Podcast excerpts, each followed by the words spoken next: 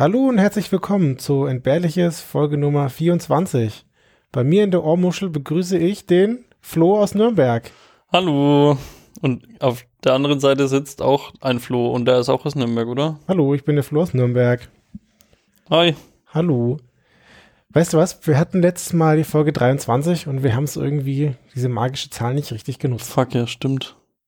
Wir hätten da so viel Illuminaten-Content reintun können. Ja. Da habe ich nicht dran gedacht. Hast du daran gedacht? Nee, nicht. Also im Nachhinein, als ich dann so Fuck. getippt habe, Folge 23. hm. Hm. Ich weiß gar nicht, ob wir im entbehrliches Blog schon überhaupt Content zu den Illuminaten auf irgendeine Weise haben. Ah, ich denke, auf den Nico ist Verlass, oder? Ja, ja, okay. Ja, stimmt. Auf Nico ist Verlass. Aber vielleicht zu 42 haben wir dann was Besonderes. Müssen wir uns was überlegen. Das auf jeden Fall. Ja. Oder vielleicht kann Joe auch was beitragen. Oh, das wäre schön. Hit it, Joe!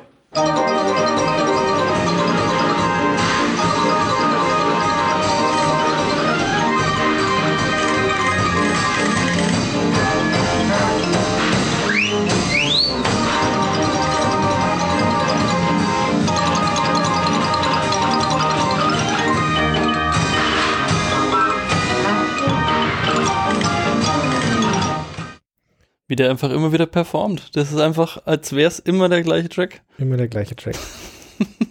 Der Joe ist schon eine super Leistung. Aber wer auch immer performt, das bist du. Und mit was möchtest du heute für performen? Oh, schmeichelhaft heute mal einsteigen in die Folge. ja, auf jeden ja. Fall. Ich bin ja jetzt, jetzt wäre ich fast ein bisschen rot. Ich weiß jetzt gar nicht mehr, wo ich anfangen soll. Vielleicht am Anfang von deinem Artikel. Wie heißt denn dein Artikel? Ich habe heute den Schimpansenkrieg von Gombe dabei. Du hast immer so was Kriegerisches dabei, oder? Ja, ich weiß, ich habe ehrlich gesagt beim Raussuchen ist mir auch wieder aufgefallen, dass ich schon mal über den Emu-War berichtet habe, der in Australien da war mit diesen Straußentieren. Und jetzt diesmal gibt es Schimpansenkrieg in Gombe. Sagt ihr das was? Hast du Nee. das schon mal gehört? Nee, gar nicht. Sehr gut, dann, dann sind das immer die besseren Folgen, wenn man noch gar nichts weiß über das Thema.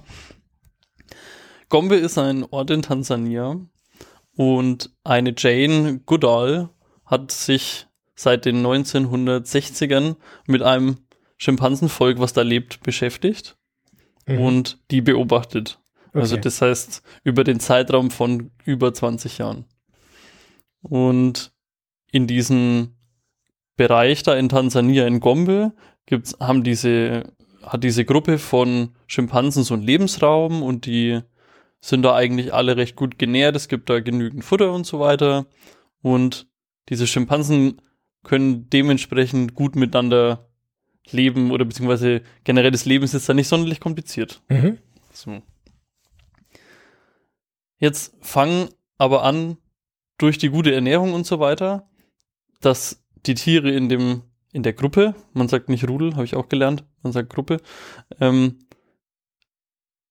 zu viele zu werden, weil die, also Okay. Vermehrung geht halt besser und es überleben mehr Jungtiere und so weiter wegen ähm, den guten Umständen. Mhm. Und so kommt es jetzt irgendwie so ein bisschen dazu, dass 1971, also die Jane beobachtet die Zeit 1960 und 1971 geht es dann ein bisschen drum, dass die Gruppe groß wird und es entstehen irgendwie so immer ein bisschen mehr Konflikte.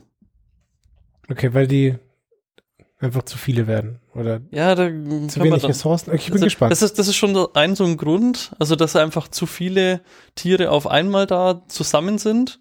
Aber es gibt immer irgendwie Reibereien und es gibt auch irgendwie so eine Tendenz, dass sich da so Gruppen raussondieren. Ja? Also die, eigentlich waren die immer eine, äh, eine Gruppe, die so zusammen gelebt hat und sich auch gegenseitig umeinander gekümmert hat und so weiter. Aber nachdem die Stimmung dann irgendwie immer schlechter wurde, kristallisieren sich dann zwei Gruppen raus. Mhm. Und diese zwei Gruppen haben Namen.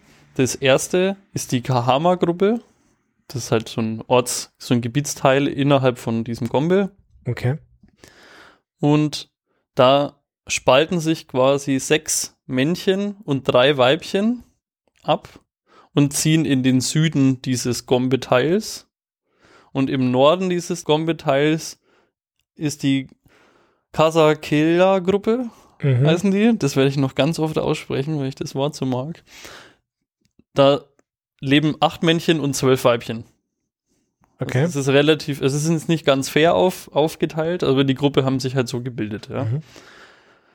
So, die, jede von diesen Gruppenmitgliedern hat Namen Also bloß damit wir die jetzt mal gehört haben, weil das dann, dann noch so ein bisschen eine Rolle spielt. Die kleinere Gruppe im Süden, die Kahama-Gruppe, da heißen die Männchen so wie Yu, Charlie, Goliath, Sniff, D und so weiter. Mhm. In der nördlichen Gruppe heißen die Männleins Mike, Sherry, Satan, Everett, Rudolph, Romeo, Finnegan und Humphrey. Wer hat die Namen vergeben? Die Jane oder? Ja. Weil sie, die, sie beobachtet die ja und sie baut ja auch wirklich so eine Beziehung zu den Tieren da auf. Also man muss sich das so vorstellen, dass sie in so einem Käfig, also was heißt Käfig, in so einem Beobachtungshaus sitzt mit Gittern dran und da ihre Beobachtungen halt wirklich sehr genau dokumentiert. Also sie leistet da schon so eine Art Pionierarbeit, will ich jetzt mal sagen. Mhm. was solche Schimpansenbeobachtungen angeht. Und sie bekommt eben diese Spaltung da auch mit, also 1971. Und das ist jetzt insofern interessant, weil sowas jetzt noch gar nicht beobachtet worden ist einfach Mhm. vorher. So. Man kriegt jetzt also wiederholt oder gerade sie halt den, diese Spaltung und diese Reibereien da immer wieder mit.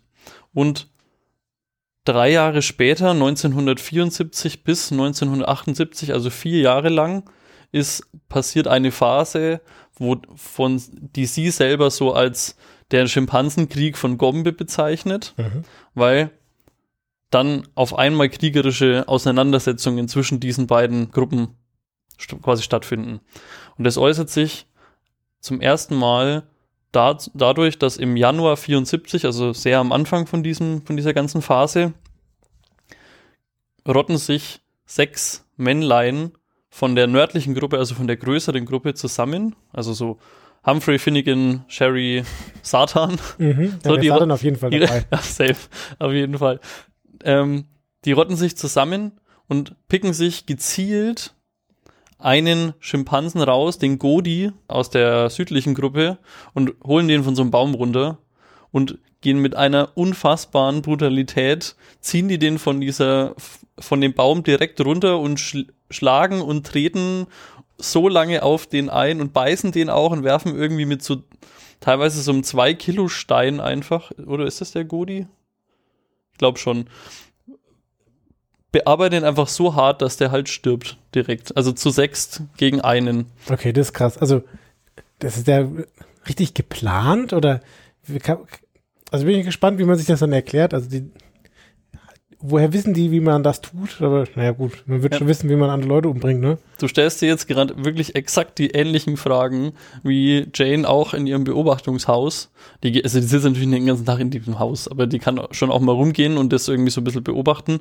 Und für sie ist es genauso schlimm, weil erstens, sie beobachtet diese ähm, Schimpansen und hat halt natürlich auch eine Beziehung zu denen. Ich meine, wenn wie Zoowärter, wenn dir jeden Tag die- so Tiere füttern, die du baust einfach so Beziehungen auf und du kennst die Charakterzüge von diesen Tieren.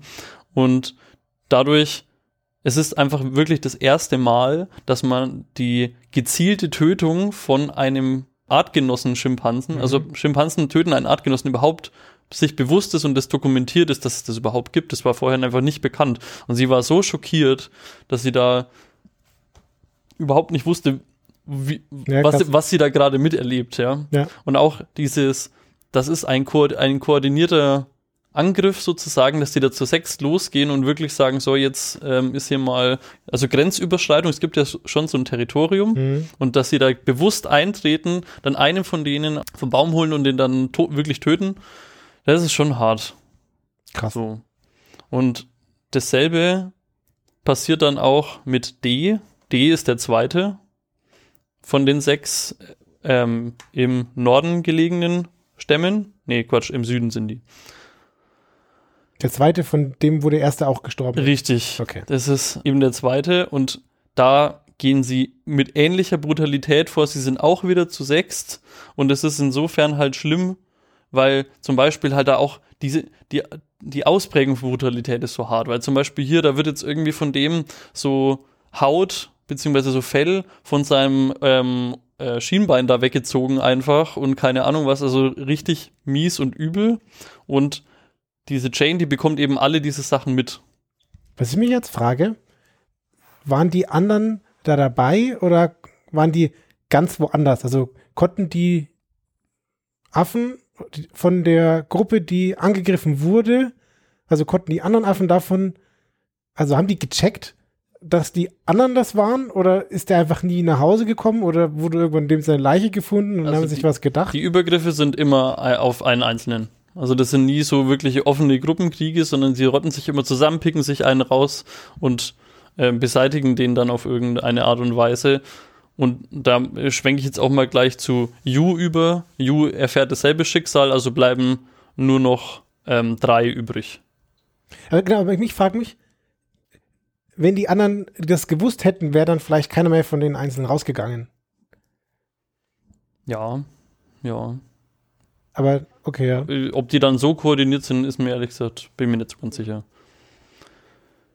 Es trifft unter anderem auch Goliath. Goliath ist auch einer von den südlichen Einwohnern und es ist, da ist es aus dem Grund hart, weil Goliath ist so ein, so ein richtig alter, respektierter auch ehemals Schimpanse und ganz besonders äh, fällt da der Figgin auf. Das ist einer aus dem äh, konkurrierenden, aus der konkurrierenden Gruppe. Das war früher mal so sein, in seiner Kindheit so sein Vorbild, so sein Idol und sein so Helden der Kindheit. Und mit welcher äh, ja, Hingabe, sagen wir jetzt mal, oder Energie, der quasi sein ehemaliges Vorbild jetzt quasi zu Tode prügelt, ist er jetzt da besonders schlimm aufgefallen. Ja, krass. Die zwei, die noch übrig sind, einer davon hat Polio, der Willy Wolly, der ist einfach dann weg und ehrlich gesagt wird er nicht mehr gefunden. Es ist nicht ganz geklärt, was mit dem passiert ist. Mhm. Und der letzte, das ist ein ganz junger Schimpanse, der, der Sniff, der schafft es über ein Jahr lang, sich quasi zu verstecken, beziehungsweise nicht gefangen zu werden oder beziehungsweise halt ja, Mhm. getötet zu werden. Man vermutet auch, der ist vielleicht entkommen und hat sich einer anderen Gruppe angeschlossen. Es gibt dann auch so benachbarte ähm, Stämme und Gruppen noch von den, Mhm. von den Schimpansen. Aber nein, auch danach, nach einem Jahr wird auch der getötet. Da sind jetzt die genaueren Umstände jetzt nicht bekannt. Und das war's dann quasi mit den männlichen Bewohnern von der Südgruppe. Und wie viele weibliche gab es da noch? Oder? Gut, dass du fragst. Es gibt zwei äh, weiblich, nee, ein weibliches Opfer, das aber nur mit, also das wurde halt nicht getötet, aber es wurde genauso geschlagen, überfallen. Zwei gelten als verschollen und drei, die drei übrigen sind dann, haben sich da quasi der Nordgruppe angeschlossen. Also die sind dann quasi wegmigriert, als sie gemerkt haben, bringt, das bringt hier nichts mehr. Okay, das ist ja krass. Also nicht nur, dass die da so gezielt vorgegangen sind, also koordiniert im Sinne von, die tun es jetzt gemeinsam. Die haben sich jetzt, es wirkt schon so, als hätten sie gezielt die männlichen angegriffen und die anderen in Ruhe gelassen, beziehungsweise wenn sie die dann auch noch assimilieren, die restlichen Weibchen, dann ist da ja noch mehr Plan dahinter oder was auch immer. Ja, ja, also mich hat das ehrlich gesagt ein bisschen gewundert, dass die, die drei weiblichen übrig gebliebenen sozusagen da jetzt einfach sich anschließen können und auch aufgenommen werden. Keine Ahnung, was für eine Stellung die dann da in der Hierarchie dann irgendwie bekommen haben. Aber dass es überhaupt so gut dann ausgegangen ist, für die ist ja schon mal was. Also ich meine, ohne, ohne Männlein geht es wohl irgendwie nicht, weil die patriarchatmäßig getrieben sind, solche Gruppen. Aber ich fand's super interessant. Also da sind noch ein paar mehr Details drin, wie jetzt die genaue Jagd auf jeden. Und äh, da gibt's dann noch Geschichten, die diese Jane Goodall erzählt, dass dann irgendwie es wurde das Blut aus einer Gesichtsverwundung getrunken von einem und das sind einfach so, so generelle so Handlungszüge, die du einfach von so wild lebenden Tieren überhaupt nicht kanntest Mhm. und auch völligst, ähm, sie werden von dieser Jane so als die dunkle Seite von Affen irgendwie dargestellt, die bis jetzt so völlig unerforscht war. Und ich kann mir ehrlich vorstellen, dass das richtig hart schockierend ist, weil meine, du sitzt da in diesem Haus und du baust ja Mhm. auch eine Beziehung zu diesen Tieren. Auf einmal tun die sich da sowas an, womit du überhaupt nicht gerechnet hast. Du konntest ja auch noch nie in einem Wissenschaftsbuch darüber lesen. Ja. Und auch mir, ehrlich gesagt, persönlich jetzt so, wenn ich das so lese, ich finde das super interessant, was, obwohl das in Anführungsstrichen nur Tiere sind, wie auf welcher menschlichen Ebene mich das triggert, was die Mhm. da aneinander angetan haben. Ich weiß nicht, wie das jetzt dir beim Ja, doch. Zuhören so ging, aber Ich, ich, ich frage mich immer noch, warum habt ihr das gemacht? So, weil, weil ich glaube ich auch der so ein bisschen Menschen rein personifiziere und, und ich hoffe, dass es da irgendwie einen Grund für gibt oder das nicht hoffe, aber ich glaube, ich würde von Menschen einen Grund erwarten und deswegen erwarte ich den da von den Tieren auch. Ja, also generell die Forschungsergebnisse sind dann publiziert worden oder halt auch immer mal wieder, weil ich meine, die war da 20 Jahre in diesem Territorium. Und das hat natürlich auch allerhand ähm, Interpretationen auf verschiedenen wissenschaftlichen Feldern dann mit sich gebracht. Sowas wie Psychoanalyse wurde dann betrieben aufgrund von, wie ist das bei Primaten überhaupt? Oder auch so Sozialforschung, was ist das? Aber was dann andere Forscher auch noch festgestellt haben, es scheint wirklich so eine Art Maximalanzahl von Männchen in einer Gruppe zu mhm. geben. Und sobald die überstiegen ist, gibt es immer wieder Tendenzen, dass sich da Gruppen wegsplitten, auch wenn dann beide übrig gebliebenen nur halb so groß sind. Oder halt, mhm. also Weißt du, was ich meine? Ja. Und das ist auf jeden Fall ein interessanter Fakt, aber es wurde auch so ein bisschen kritisiert, wie diese Jane Goodall da vorgegangen ist beim, bei dem Ganzen, okay. weil die Gruppe konnte unter anderem nur deswegen so groß werden, wie sie es eigentlich wurde, weil diese Jane äh, die Tiere gefüttert hat.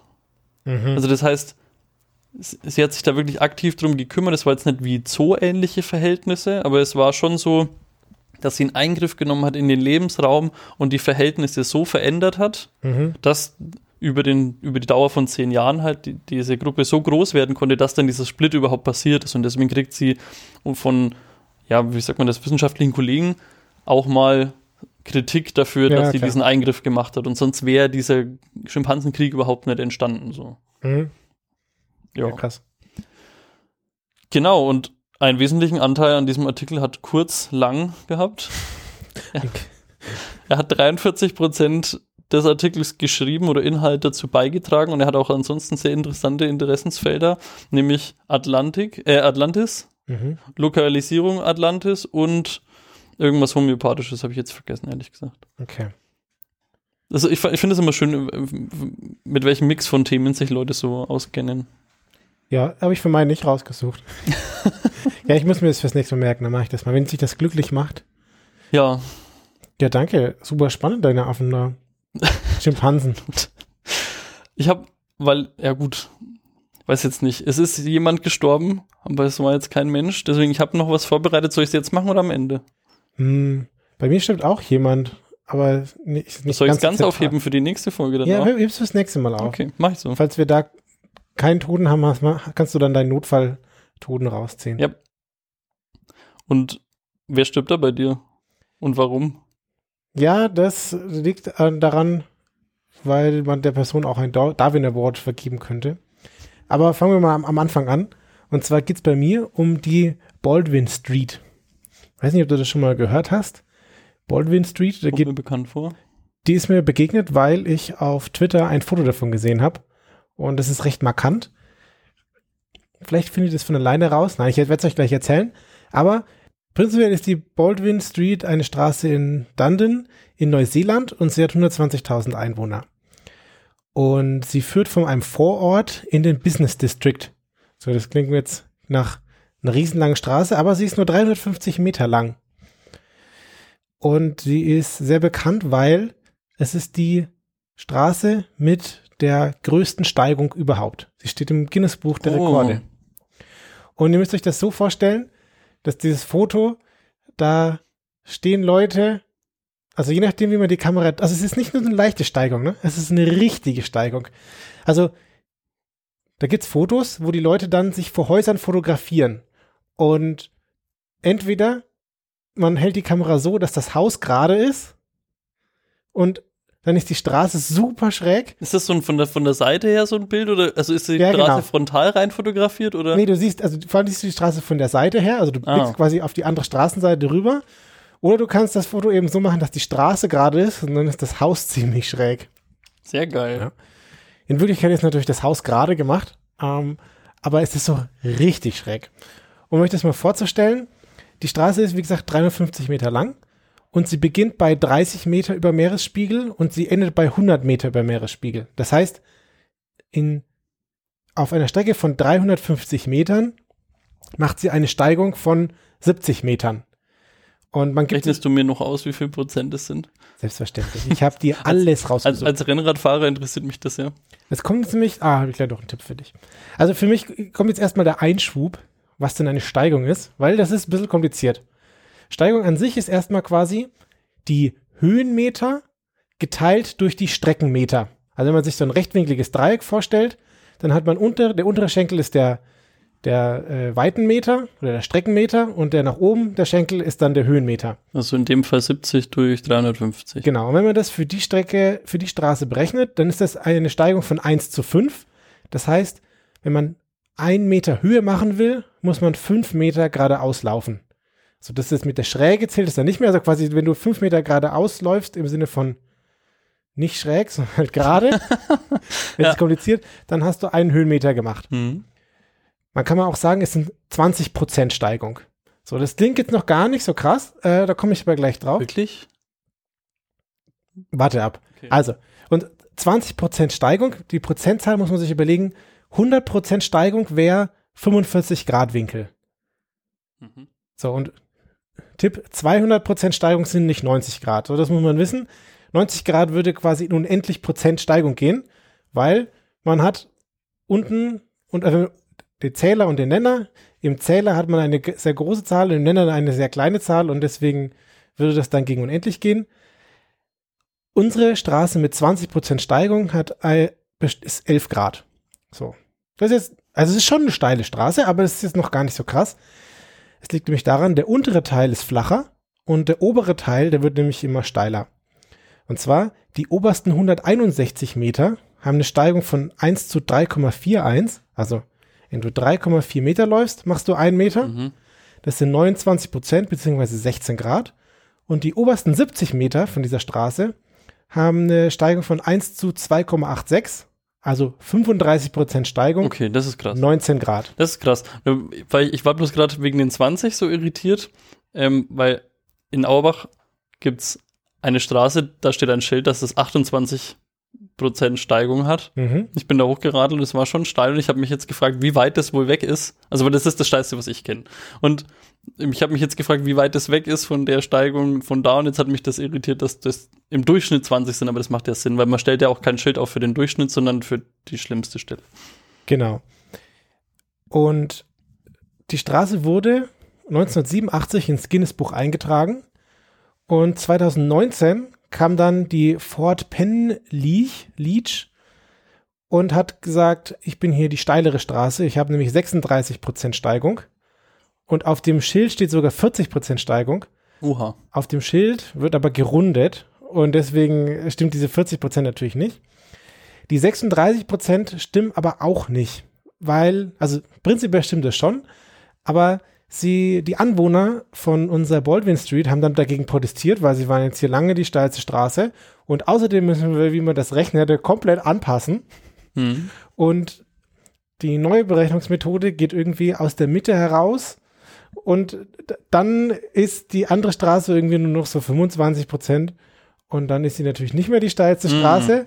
Und so ist unsere Baldwin Street wieder die steilste Straße Yay. im Guinness-Buch seit 2020. Ist die Herausfordererstraße, ist die in Irland oder in England oder sowas? Das weiß ich nicht, aber es Fort Penn Leach, ich weiß nicht genau, Okay, kann ich raus, aber es gibt auch in Mhm. Italien eine, die auf dem auf einem Schild 40 stehen hat oder so. Also ich, ich, ich könnte sein, dass die in Italien ist, aber ich weiß es jetzt nicht genau. Ja, genau, die Anwohner haben protestiert, weil das natürlich ihre geile Straße ist und das wollen sie sich nicht nehmen. Hm. Jetzt ist natürlich, wie, wie, wie ist so eine Straße beschaffen? Wie macht man das? Der untere Teil, der ist ganz normal mit Asphalt, aber der obere Teil, die obersten 200 Metern, der musste mit Beton, äh, mit Zement gemacht werden. Weil Asphalt, wenn es im Sommer warm wird, kann so ein bisschen flüssig werden. Das kennt man, wenn man irgendwie an der roten Ampel steht und da stehen dann die heißen Autos oder stehen die Autos, wo die sonst den ganzen Tag die Sonne drauf geschienen hat und dann hast du da so, so Spuren drin, so Rillen drin. Und ich meine, wenn deine Straße da 35% Steigung hat und da den ganzen Tag die Sonne drauf ballert, weil das ist auch ne- ehrlich gesagt eine kleine Nebenstraße, Hm. dann passiert's halt, dass der Asphalt einfach so runter wegfließt. Geil. Und das willst du halt Das nicht. ist ja mega. Und deswegen haben die das da oben hin zementiert. Und scheinbar ist es auch im Winter besser, weil das, der Asphalt sonst zu glatt würde. Ja. Ja, okay. Das ja, macht auch Sinn. Die Frage ist natürlich, warum macht man das überhaupt? Was soll das? Wer kommt auf die Idee, da einfach so eine steile Straße hinzubauen? Weil das ist ja irgendwie Quatsch. Naja, das ist ein bisschen aus Versehen passiert. Die Städteplaner sind hergegangen, haben gesagt, alles klar, hier in Neuseeland, da bauen wir jetzt einmal eine Stadt und da legen wir jetzt mal so Gitter drauf und dann haben wir unsere Straßen. Die Planer waren nie vor Ort, weil die kamen nämlich aus London. Ah, Und ja, da hatten wir ja schon mal welche, die Kautschuk herstellen wollten, irgendwo in einem anderen Land, ohne mal jemals da gewesen zu sein. Und so haben die Planer aus London einfach gesagt, zack, hier, Berg kenne ich nicht. so gar nicht sein. Genau. So, und deswegen ist quasi drumherum gibt es noch die Arnold Street und die Dalmany Street und die Calder Avenue und die sind auch alle recht steil. Also die Baldwin Street ist natürlich mit Abstand die steilste, aber die anderen drumherum sind auch recht steil. Gut, also was machst du jetzt mit so einer Straße, die im Guinness Buch der Rekorde steht und alle Leute total lieb haben? Da passiert natürlich allerhand Schabernack oder da passieren viele verschiedene Dinge. Ich wette mit dir, da passiert irgend so ein Seifenkistenrennen-Ding, oder? Seifenkisten, wir fangen mal an bei Baldwin Street Gutbuster. Und zwar geht es darum, dass man rauf und runter rennt. Ah, Und sie haben nicht die komplette Strecke genommen, sondern sie haben sich bestimmte 200 Meter rausgesucht. Also irgendwie, es gibt einen unteren Teil, einen oberen Teil und je nachdem, wie elaboriert du bist, kannst du an dem einen oder dem anderen Rennen teilnehmen. Aber es geht im Wesentlichen darum, dass du zwei, eine gewisse Strecke 200 Meter hoch und wieder runter rennst. Und der Rekord für diese 200 Meter ist 1 Minute 56. Also ich weiß jetzt nicht genau, ob das jetzt die 200 oder die andere Strecke sind. Das ist aus den Wikipedia-Artikeln und aus den Quellen nicht hervorgegangen. Aber es müsste sowas wie 400 Meter sein. Und da haben sie dann, also wenn diese 1 Minute 56 auf diese 400 Meter gerechnet wurde, dann kommen wir auf eine Geschwindigkeit von 12 km/h, die da ger gerannt wurde, den Berg rauf. Ähm, und da wurde dann ein Pace von 4 Minuten 50 pro Kilometer gemacht. Also das ist jetzt nicht, nicht ganz so schnell, wenn man das überlegt, aber die Straße ist auch echt steil und es gibt auch Fotos davon, die Leute, also die stehen halt da echt schon so schräg, ne? Also das ist echt witzig. Darfst keine Probleme mit den Gelenken haben. Ja, ich bin auch die, mit Google Street View bin ich die Straße auf und ab gelaufen Oh, geil. und das ist, ist schon, schon sehr schön. Man sieht man auch, irgendwo ist oben auch so eine kleine Bank, wo man sich so hinsetzen kann, wenn man irgendwie, die ist ja nur 350 Meter lang, ne? Das heißt, wenn du es dann fast ganz hoch geschafft hast, kannst du dich auf diese Bank setzen und so runter gucken und du kannst die ganze Straße sehen. Geil. Also wenn ich da mal bin in der Nähe, werde ich auf jeden Fall dahin gehen. Aber so eine typische Zeit für dieses Rennen sind 3 Minuten 50, was die Leute brauchen. Mhm. Ja. Aber es gibt natürlich noch ganz viele andere Sachen, die man machen kann. Und zwar ist es auch beliebt für Charity-Events. 1998 kam das erste Charity-Event. Da wurden 2000 Tennisbälle von oben runtergekippt. ähm, ja, das fand ich auch irgendwie sehr schön. Ich stelle mir es auch super absurd vor. Also wir sammeln die dann wieder ein, aber es ist irgendwie ein Happening und Danke an unseren Sponsor Dunlop. ja, genau. Mhm. Auch nicht so witzige Sachen passieren. Da kommt jetzt mein Tod ins Spiel. Ein 19-jährige, eine 19-jährige Studentin, die hat sich überlegt, sie fährt da jetzt mal in eine Mülltonne runter. Nee, echt? Und die kommt da um? Oh Gott. ja, die oh fährt Gott, oh gegen Gott. so ein Pickup, fährt die und ist irgendwie instant tot. Oh, scheiße. Also, das ist doch auch dumm. Ja, das, hört- das hört sich wie so, oh, lustig, ich bin hier gerade auf Auslandssemester und ja, jetzt, ja mal, lass uns mal total crazy sein und ist einfach so ein Pickup, ey, das ist hart. Aber seit 2002 gibt es noch ein anderes Charity-Event und zwar gibt es ein Schokolade, also es gibt ein Produkt, das sind Jeffs, das sind so kleine Schokoladenkügelchen. Und es funktioniert so, dass jeder sich so ein kleines Schokoladenkügelchen quasi kaufen kann und dann werden 30.000 Stück davon oben äh, von der Straße runtergeschüttet und irgendwelche kommen unten an. Ich weiß nicht, ob es das erste oder das letzte oder das einzige, was irgendwie unten ankommt. Das gewinnt dann und quasi der Eigentümer von diesen kleinen Schokoladenkügelchen, der kriegt dann was und der Rest geht dann in, in Ach, da Charity. stehen da Namen drauf. das weiß ich Das nicht. so macht voll Sinn. Aber es könnte gut sein, dass die irgendwie getaggt sind, dass man das wieder erkennen kann. Aber die, also ich habe ein Foto gesehen, die sind doch wirklich klein, so, so Smarties oder so Skittles-mäßig von der Größe. Ja, krasser Scheiß. Ich meine, schön, die, also Tennisbälle, 30.000 so Schoko, Schokokügelchen. Da ist immer was los in der Das, Straße. das gibt ja eh jeden Schmarrn. Also es gibt ja auch diese Murmelrennen auf YouTube. Wer das mal interessiert, das ist ja auch super cool. Das ist großartig. Also ich weiß nicht, vor allen Dingen, in, ja egal. Nee, da fangen wir jetzt nicht damit an, mit irgendwelchen verschiedenen Füllungen von den Kugeln und was dann da das Tuning ist. Also es gibt für alles eine Community. Ja.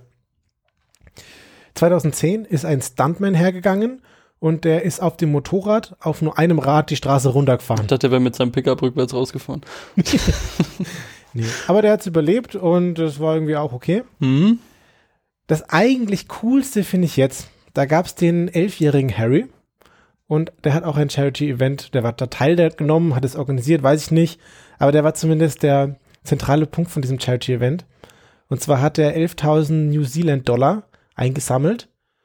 Und zwar ist er in 10 Minuten mit seinem Pogo-Stick da hochgehoppt. Ach Quatsch. Ja, das stellt mir so richtig Oha, süß vor. ja. Wie, wie ganz viele Leute irgendwie in dieser Straße stehen, ihn anfeuern und mit seinem kleinen Pogo-Stick Das da. ist geil. Ja. Geht das bei so einer Steigung? Das ist dir bei, also ich, vor allem glaube ich, der Pogo-Stick ist ja egal. Also der, der soll ja gar nicht rollen und der ist ja unten fest und du hüpfst ja immer nur. Und da kann ich mir schon vorstellen, dass da so ein schräger Anstellwinkel für den jetzt nicht so das Problem ist. Ist natürlich super anstrengend, diese Höhenmeter da zu hüpfen. Mir das sofort, dass man da immer auf so einer, auf der Kante vorne von dieser Rundung da irgendwie aufkommen muss, damit man nicht, also, damit man nicht gerade auf die Straße aufsetzt, sondern wegkippt, weil es so steil ist. Ist egal. Ich stelle stell's mir anstrengend vor, ehrlich gesagt. Ja. Aber ich, Es ja. ist bestimmt scheiße anstrengend. Ich meine, der ist, hat er zehn Minuten für gebraucht. hm. Eigentlich richtig. Ich weiß gar nicht, wie lang man da, wenn man das so irgendwie so ein Rentnerpaar hochchillt. Bin versucht, ähm, bei Google einzugeben, Durchschnittsgeschwindigkeit Pogo-Stick. Ich weiß überhaupt nicht, wie man sich da fortbewegt. Hüpfend. Ja. ja, danke. Gut. Gerne. Wenn du dich nicht mit dem Pogo-Stick da hochbewegen willst, 2019 sind diese E-Leih-Scooter da auch in der Stadt aufge aufgeschlagen. Und am ersten Tag von dem Release von diesen Scootern ist irgendein so Typ hergegangen und ist mit dem E-Scooter da den Berg runtergefahren. Äh, ist irgendwie nichts passiert, aber der Bürgermeister hat danach irgendwie öffentlich an den gesunden Menschenverstand appelliert, Hm. dass das jetzt nicht ganz so die kluge Idee ist. Hm, ja, verstehe. Ja. Gut, dass nichts passiert ist das mal. Genau. Ja, das war die Baldwin Street. Ja, schön. Also ich, ich, kannte die, ich kannte die Straße nicht, aber die Vielfalt an äh, Unternehmungen, die damit schon begangen worden sind, hat mich auch ehrlich gesagt nicht großartig überrascht, dass da auf solche, dass Leute auf solche Gedanken kommen. Sehr geil. Ja. Der, der Andy Cut-Tipp hat 20% dazu beigetragen und dem sind wir zu ewigen Dank verpflichtet. Schön. Ja. Ja. Und ihr solltet unbedingt und du solltest unbedingt mal Fotos davon anschauen. Das ist echt, echt super cool. Ja, Mache ich auf jeden Fall. Die sind so schräg, die Häuser. Oder gerade, aber die Straße, es ist unfassbar. Genau, ja, das war's von mir. Dankeschön. Ich bin dir auch zu unfassbaren ewigen Dank verpflichtet. Dankeschön. Und dann hätte ich sagen, bis zum nächsten Mal, oder? Machen wir Schluss für heute. Danke fürs Zuhören und bis bald. Bis bald. Ciao, ciao.